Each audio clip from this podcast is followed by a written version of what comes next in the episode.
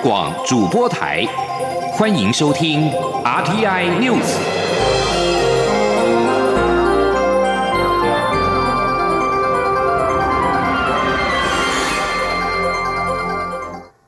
听众朋友您好，欢迎收听这节央广主播台提供给您的 RTI News，我是张顺祥。美国非裔男子弗洛伊德二十五号遭警员押警致死，引爆各地示威抗议。本周末在德州的抗议活动已经转趋暴力，州长艾波特三十一号宣布全州进入到灾难状态。美联社报道，原本德州大多数示威都是平和的，但三十号的抗议活动转趋暴力，出现了纵火、商家被洗劫、民众受伤等状况。当地的警方使用催泪瓦斯驱散部分的群众，并在达拉斯、休斯顿和奥斯汀等地逮捕超过两百人。另外，位在伊利诺州的芝加哥市长莱特夫特已经宣布，从晚间九点到清晨六点的全市宵禁将无限期的实施。加州的旧金山市长布里德三十一号也表示，从晚间八点到清晨五点，全市宵禁会无限期的延长实施，直到情况受到控制为止。印第安纳州的首府印第安纳波利斯已经连续两个晚上出现了暴力示威，期间发生数起枪击事件，导致两个人死亡，但目前尚不清楚二人丧命是否跟抗议活动有关。印第安纳的波利斯市的市长霍格塞特三十一号宣布实施宵禁，时间是从五月三十一号的晚间八点到六月一号的清晨六点。非裔的美国男子弗洛伊德日前遭白人警察压着脖子致死，在全美引发暴力示威。但在佛州的珊瑚墙市的抗议场面大不相同，来自不同警局的远警单膝跪地，与抗议的群众一同祈祷。在这场和平的抗议当中，民众依然是高举的“黑人的命也是命”跟“停止警察施暴”等标语。美国的亿万富豪马斯克创办的太空探索科技公司 SpaceX 顺利的发射火箭，送人到太空站。马斯克起初对火箭一窍不通，如今却是带领着太空探索科技公司写下历史，不禁让外界好奇他是怎么办到的。为了实现太空的梦想，马斯克起初想买改装的俄罗斯弹道飞弹，但是价钱太贵，而且难与恶人共事。到了去了两趟俄罗斯之后呢，发觉必定有更好的办法解决火箭升空的问题，因此在两千零二年创办了 SpaceX。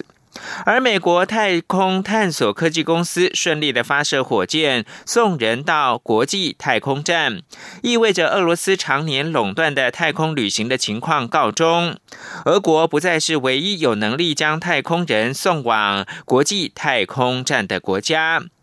美国在二零一一年终止载人太空梭计划之后，俄罗斯联合号太空船便成为唯一负责。运载太空人往返国际太空站的工具。像 SpaceX 这种对手出现，对俄国航太业来说应该是个警钟。俄国航太业的情况比当局声称的还要差很多。专家表示，SpaceX 等民间企业的崛起恐怕会使得俄国望尘莫及。俄罗斯对于失去太空旅行垄断权，做出一副不在乎的样子，并说他们计划今年试射两枚新火箭，并在明年要重启登月的计划。把新闻焦点回到台湾，卫福部长陈时中率领的防疫团队三十一号继续第二天的台南防疫乐活小旅行，在台南市长黄伟哲的陪同之下，上午陈时中是逛动物园，欣赏台南白河的莲花，受到民众热情包围；下午还快闪台中的商圈，用行动鼓励国人出门，振兴国内的旅游跟消费。央广记者江昭伦报道。被封为最强业配王的卫福部长陈时中，本周日傍晚防疫乐活行程推进到台中，与在地商圈业者碰面，帮忙行销在地特色产品。陈时中表示，台湾真的是一个宝岛，物产丰富，住在台湾真的很幸福。他强调，台湾防疫能够成功，靠的就是合作，用合作创造防疫奇迹，甚至在世界民主国家中变成台湾模式。未来只要大家继续合作，就能把台湾守得更好。陈时中也再度提醒，六月七号起，各项活动就要解封。解封的过程中，大家要将防疫新生活及个人健康行为内化，变成习惯，建立台湾坚强的防线。未来边境开放的时候，台湾社会才会更安全。加上中央地方密切合作，才能够把可能的伤害降到最低。另一方面，陈时中也强调，解封之后，许多人流管制都将松绑，很多防疫管理作为需要大家配合，也需要沟通，才能更顺畅。他相信，只要大家一起来，台湾的防疫一定能成功。有媒体问到，陈时中近日频频走访各地方，协助拼观光，成效给自己打几分？陈时中笑说，分数要有民众来打。虽然拼观光非他的本业，但还是希望能够协助带动地方经济，也希望大家一起来。陈时中说。我们在防疫之中也要求了很多大家要配合的事情啊，那也造成经济上面一定的一些伤害。那也希望透过在解封的前夕里面，我们能够走访，那帮忙地方能够一起来把经济啊带上来。但这不是我的主业了啊，但是我就是哈，刚刚跟我这个一点点的责任的颠头哈，应该走。我相信两岸社会好，可以所有的人。哦，不管你卡里什么位，都应该要来做的一件事情。那如果对地方的经济有一些些的帮助，带来一些些活络，那我非常的高兴。那也谢谢大家的捧场。台中市长卢秀燕则帮陈时中打了两百分的高分，强调陈时中防疫一百分，拼经济也是一百分，大家一起加油。中广编台记者张昭伦报道。台湾连续四十九天无本土的二零一九冠状病毒疾病，中央流行疫情指挥中心也预告，六月七号开始大规模的松绑各项社会活动。指挥官陈时中表示，虽然是信心满满，但是松绑之后对防疫单位也是一大考验，必须要不断的密切关注可能的疫情迹象，也呼吁民众要落实个人的卫生习惯，大家一起努力。央广记者江昭伦的采访报道。随着国内疫情趋缓，指挥中心日前宣布，六月七号起将大解封。近日，许多景点商圈人潮已经开始大量涌出。有媒体在三十一号例行记者会上询问指挥官陈时中，是否优先六月七号后民众会松懈相关防疫行为。陈时中回应表示，可以预期民众一定会有一些松懈，毕竟台湾已经连续四十九天无本土武汉肺炎确诊病例，社区很安全。但对中央流行疫情指挥中心等相关防疫单位而言，却是一大考验，还是必须要密切关切可能的疫情迹象，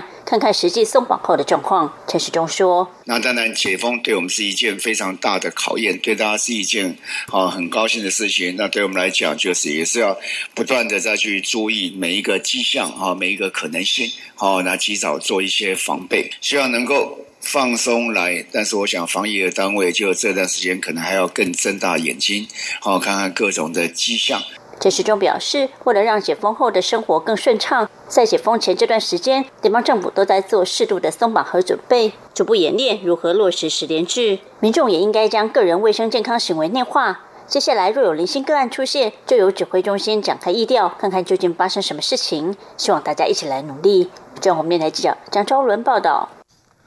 口罩禁止销售命令今天六月一号解除，各家超商也纷纷的出招，一片口罩的会员价不到新台币五元。统一超商宣布，六月一号下午三点开放预购两万五千盒，全家六月二号门市也开卖两万盒，而莱尔富跟 OK 便利商店分别预计在六月二号跟三号开卖。台湾从今年的元月开始启动了口罩征收制度，并采取每个人限额、每次限量的实名制购买。这项制度随着疫情的趋缓，六月一号正式解禁。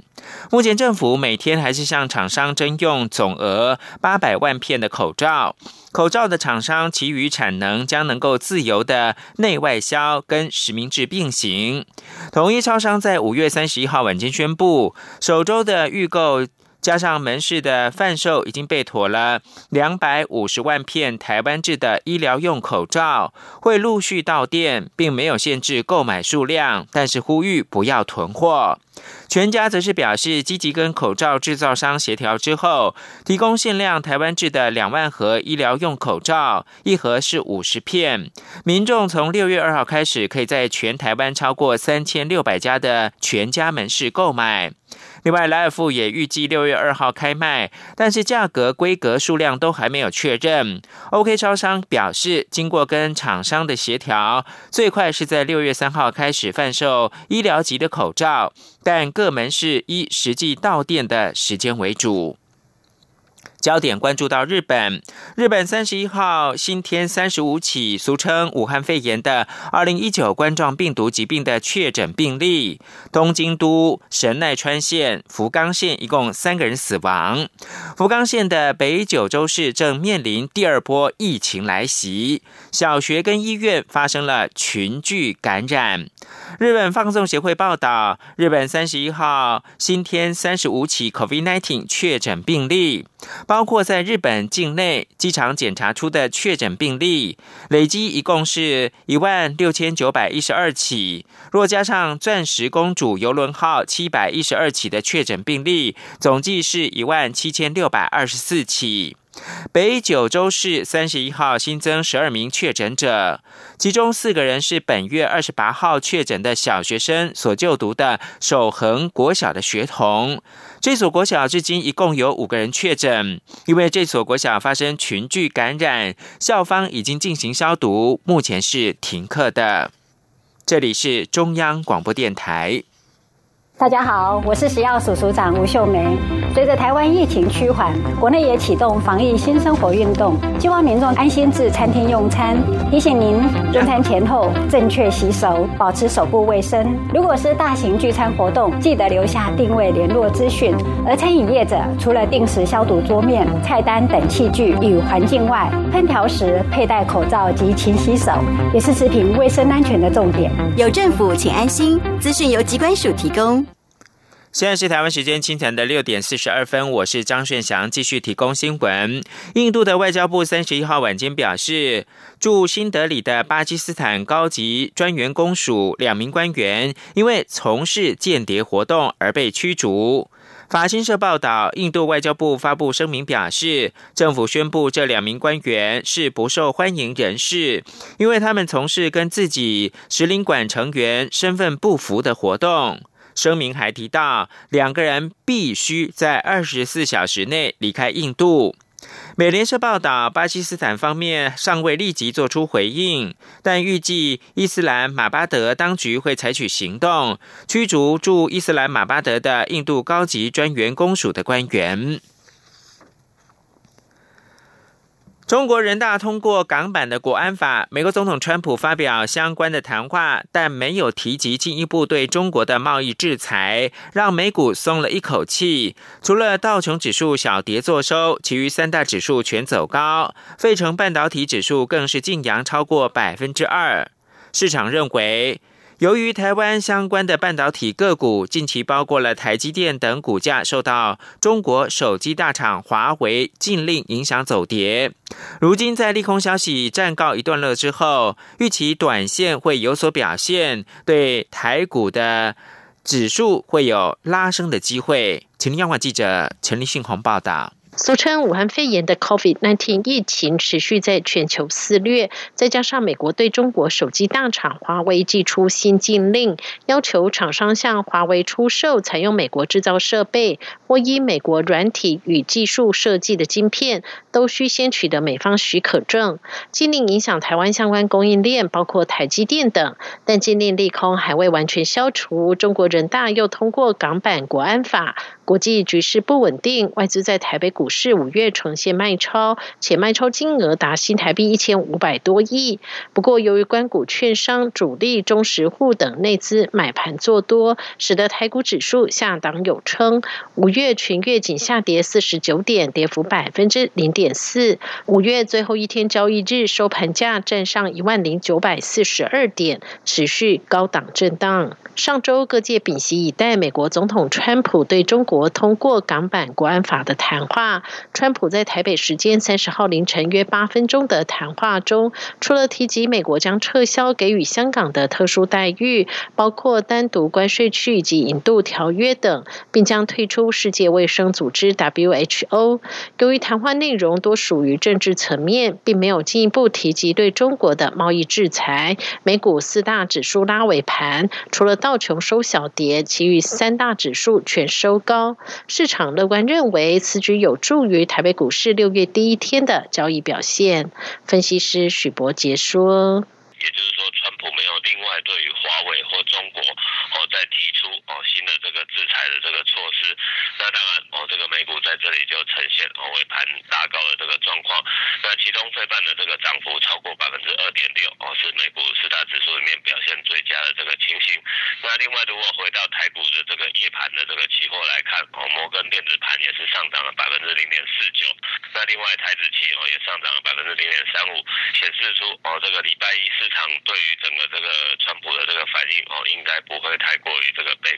不过，分析师也提醒，过往五月是缴税的季节，今年延至六月，因此也要特别留意股价在大涨之后，是否可能出现缴税之前的获利了结卖压。中央广播电台记者陈林信鸿报道。中国人大通过港版国安法，不仅引发各国谴责，美国总统川普也正式宣布将撤销香港特殊的贸易待遇，并制裁中国官员。港版的国安法使得香港局势生变。根据时代力量智库五月三十一号发表最新民调，有六成的台湾民众支持政府修法，为救援港人做更完善的准备。陈立新鸿报道。港版国安法经中国人大通过后，美国总统川普也在台北时间三十号凌晨召开记者会，谴责北京强推港版国安法，不仅违反中英联合声明，一国两制已经成为一国一制，香港不再被视为独立于中国之外的地区，因此将调整撤销香港特殊贸易待遇，并制裁中国官员。川普也宣布多项对中国和香港的制裁措施，包括暂停具国安风险的中国民。重入境美国，研究采取措施撤销香港独立关税及享有旅游优惠待遇的地位，以及采取必要的措施制裁参与侵害香港高度自治的中国籍香港官员。港版国安法使得香港局势生变。根据时代力量智库三十一号发表的最新民调，有六成的台湾民众支持政府修难民法以及港澳条例，为救援港人做更完善的准备。参与民调发布的台师大政治所教授范世平受访时指出，从川普对中国的制裁，很难理解美国是在惩罚中国还是惩罚香港。范世平说。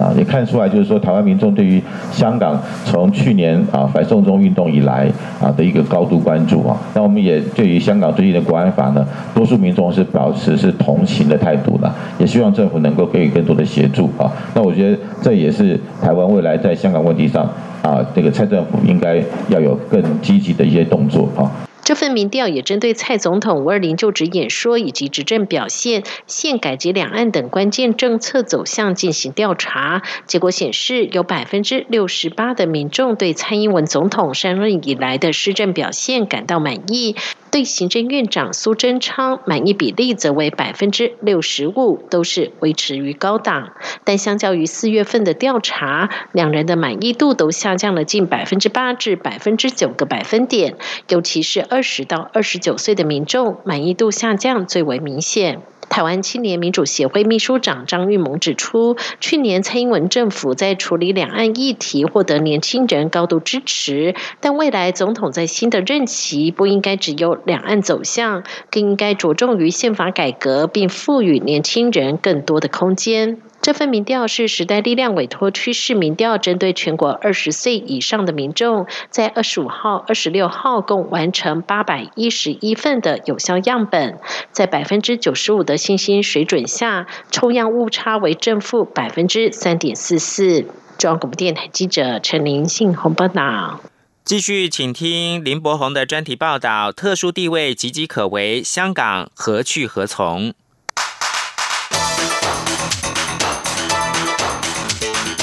专题报道。中国人大会议二十八号落幕，会中以压倒性票数表决通过港版国安法草案。在这之前，美国国务卿蓬佩奥二十七号已经向美国国会确认，香港不再拥有高度自治，不应再享有美国法律规定的特殊待遇，敲响了这座亚洲金融中心的警钟。外界担心，香港经济将因此受到重击，香港社会更可能长期动荡不安。事实上，香港自二零一九年反送中运动开始，社会就已出现大规模的示威抗议。当时，美国通过《香港人权与民主法案》，以禁止对香港警察输出军火用品来声援香港民众，同时把香港是否维持充分自治来作为检视前提。若当局认为自治不复存在，就将撤回对港特殊待遇。尽管香港的特殊待遇会不会被取消，最终将由美国总统川普决定，但在港的美国企业为避免受到冲击，似乎已经有所动作。美国有线电视新闻网 CNN 二十八号刊登经济研究机构凯投宏观公司分析表示，美国商会近期的调查显示，美国公司早已计划缩减在香港的投资。除了美国企业将缩减投资，在川普二十六号表示准备于本周对中国采取非常有力的举措，以及蓬佩奥确认香港不再享有高度自治之后，外界也关注美国对香港的特殊待遇将会出现什么样的变化。根据美国国会于一九九二年通过的《美国香港政策法》，美国对香港在回归中国之后赋予的特殊待遇包含：视香港为独立关税区，美港可设立双边关系，美元港元自由汇兑，以及赋予港人签证待遇等。如果香港的特殊待遇被取消，则意味着上述的优惠条件不在，香港也无法再从美中贸易战中美国对中国施加的关税中取得豁免。此外，根据美国贸易代表署官网的当前数据，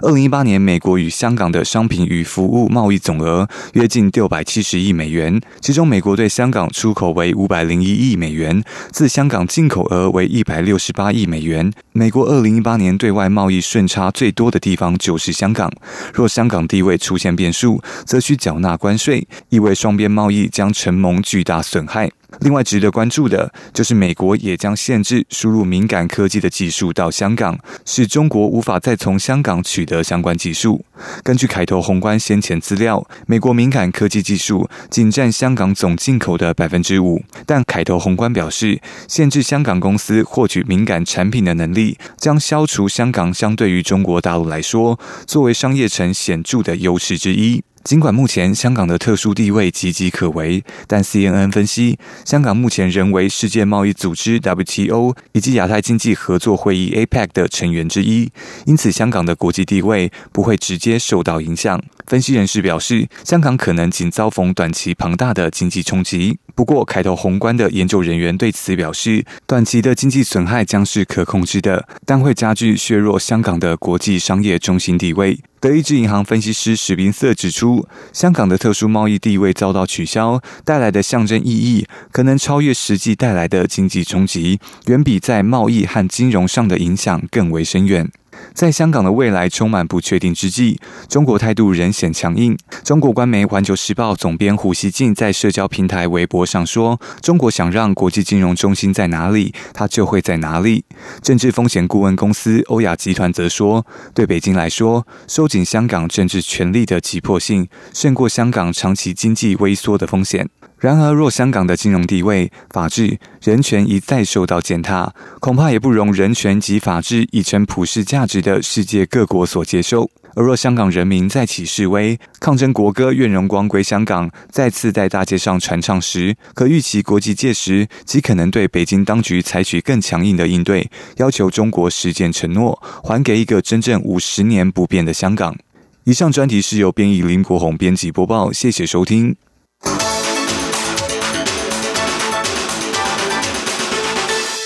而审议通过的中国全国人大常委会的工作报告，三十一号是由新华社发布，与二十五号相较的初稿的话，在涉港的部分呢，多出了香港以及加快推进相关立法，一共是十个字，宣示加速推动港版国安法的立法工作。中国第十三届全国人民代表大会第三次会议在二十二号开幕之后，二十五号由常务委员会的委员长栗战书进行常委会的工。工作报告，但是属于初稿，经过修正，在二十八号的闭幕会上通过了正式的版本，添加上述十个字，使得语义清晰的专门针对香港，而不是泛指香港跟澳门两地。二十七岁的台湾青年詹国廷正透过由三十多个单位共同合作的寻找失去联系的第二位妈妈活动。央广记者陈国维专题报道。我觉得这是我目前最大的阴影。从婴儿时期陪伴到小学四年级，张国庭不敢相信印尼保姆一顿真的从那天起就不见踪影了。我后来都有去上一些心灵成长的课程，那个情绪是非常非常大，就被挖到这块的时候。然后甚至看电影，有看到分别的、分离的，我的情绪都会非常大，哭的那种，有时候会大到很难很难控制的那种。花了几年时间，詹国庭才能大概拼凑出一邓突然返国的原因。他提及妈妈是印尼华侨，当年生下他之后，在印尼的外婆就安排一邓到台湾来照顾他，结果一待就将近十年。后来会离开，疑似是其他外劳误以为一邓没有拿到薪水，协助举报，结果反而让一邓被遣返回国。然后一直到他走了，我才会。就是我才会觉得她是我妈妈吧。我是后来母亲节都会想到她，我才发现说她应该像是我妈妈，不像是我佣人。张国婷手边现在仅存两张和一邓的合照，其中一张还是一邓在即将回印尼前，趁着张国婷小学校外教学，请同学的妈妈帮他们两人拍照。但因为没有人知道一邓即将返国，所以同学的妈妈过了一段时间后才将相片洗出来。等到张国婷拿到手，也没有机会交给一邓了。每逢母亲节，张国庭就会将两张合照放上脸书，发文思念一邓。而每年生日，他所许下的第三个愿望，都是希望能找到一邓妈妈。他说，一邓当年留下来的护照，将可能成为关键线索。因为一邓是被遣送回国的，所以那个时候，可能一邓的护照是留在我妹的房间。那他那个护照，你上面有没有一些是真实的资料？我觉得指纹应该是真的，然后名字跟生日我不确定是不是真，但是指纹应该不会是假的。护照里面是完整的名字，一定是他的小名，